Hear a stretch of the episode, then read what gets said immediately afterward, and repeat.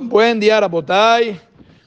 La halajá permite vender un beta Knesset, pero lo que llama ahí la halajá de Kfarim. O sea, cuando era un beta Knesset en los tiempos de antaño, que pertenecían a un pueblito, que prácticamente eran un par de personas los que eran los dueños de los Bate Knesiot, entonces se consideraban como un Beta Knesset de alguien particular. Entonces, en el momento cuando esa persona decidía que necesitaba dinero, tenía la facultad de vender el Beta Knesset.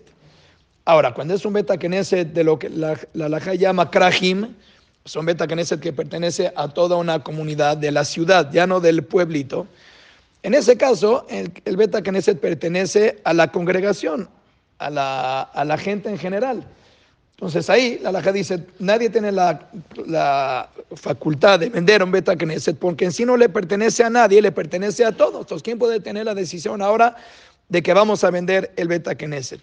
Sin embargo, vinieron los Hajamim de la época moderna y se dieron cuenta cómo de alguna manera los asentamientos del Am Israel se fueron desplazando. Por ejemplo, al Hajam Obadiah Yosef le preguntaron de los Bate Knesset que quedaron en el Cairo, en Alejandría, ahí en Egipto. En Egipto ya no hay comunidades, todos los Batekenesiot están ahí, nadie asiste.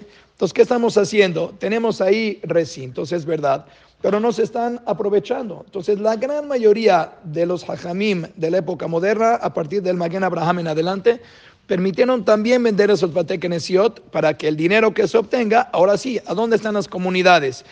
Vamos a tomar ese dinero que vamos a obtener de los Batekenesiot y vamos a poner los, eh, eh, instituciones de, de Kedusha que se aprovechen. Vino el Hatam Sofer, él dijo, de ninguna manera. No puede ser que nosotros vendamos un Betakeneset, es un recinto sagrado. El dinero no se puede tomar de aquí, aunque sea que vayas a hacer otros lugares, tampoco no se puede. Entonces, la decisión que se tomó entre los Hajamim es lo siguiente. Si nosotros tenemos la posibilidad de que suceda lo que sucede en el CNIS de Córdoba, por ejemplo, eso está muy bien.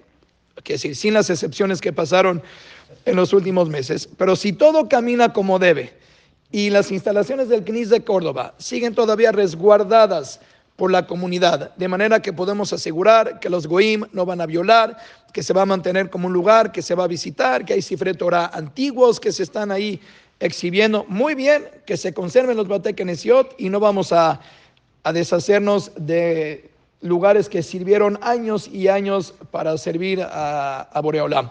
Pero Alejandría, el Cairo, eso, ¿quién está al pendiente de esos lugares? Están ahí votados, no hay Yehudim, el lugar está ahí puesto y nos estamos arriesgando a que el día de mañana vengan ahí y hagan barbaridades.